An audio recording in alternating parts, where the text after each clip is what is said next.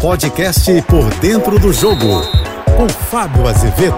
Olá, amigos da JBFM. Depois da Copa do Mundo, ficou a grande expectativa: quem vai assumir a seleção brasileira? O presidente da CBF tinha dito lá no Catar que até o fim de janeiro anunciaria o nome do novo treinador. Bom, nós já estamos no mês de março e até agora nada.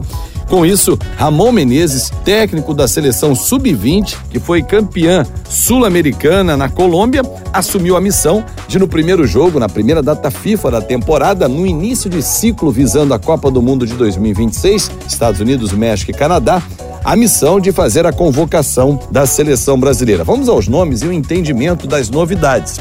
Ederson, os goleiros do Manchester City, Mikael, do Atlético Paranaense e o Everton do Palmeiras. Laterais, para a direita, Arthur do América Mineiro e Emerson do Tottenham. Para a esquerda, Alex Telles do Sevilha e Renan Lodge do Nottingham Forest.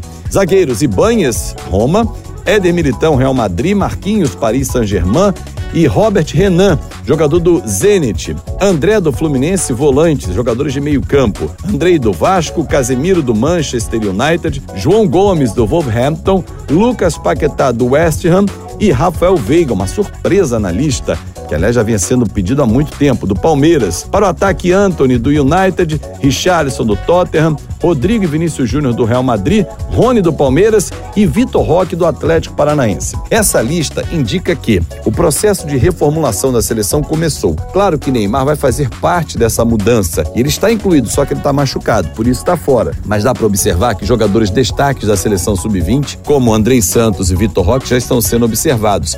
E outros com idade olímpica.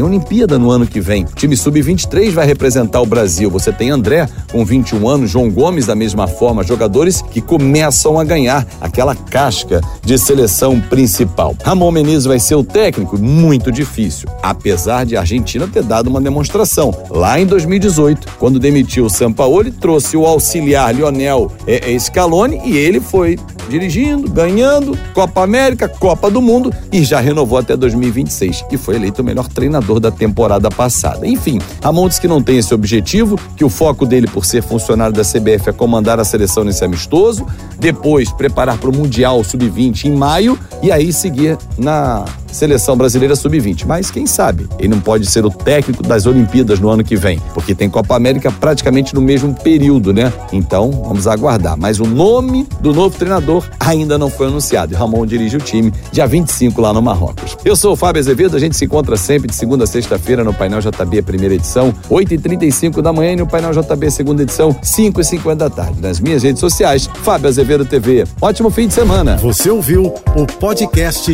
Por Dentro do Jogo.